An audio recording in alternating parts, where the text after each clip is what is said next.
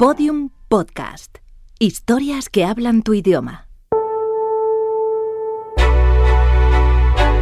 Cinco sentidos.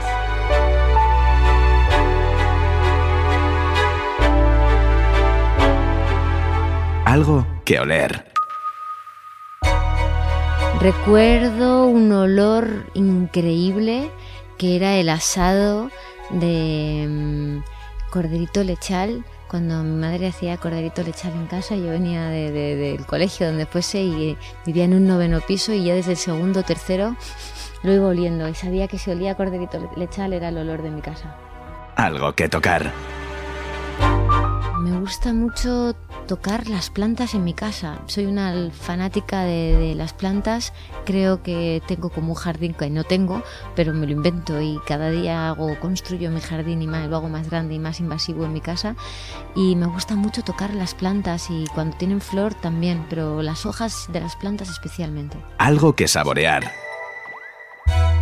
Me encanta saborear una buena bechamel de una croqueta de huevo duro riquísima. Algo que escuchar. Me gusta escuchar el silencio. Cuando tengo la oportunidad de escuchar silencio, eh, me llena de plenitud. Algo que ver. Me fascina ver la obra de mi hermana, es artista plástica y cuando tengo la oportunidad de ver cualquier cosa que haga, desde un boceto, un dibujo, una escultura, un grabado, eh, Marina Naya para mí es mi artista favorita, aparte de una de las mejores personas que, que he podido conocer y cualquier obra que vea suya me llena de vida y de felicidad.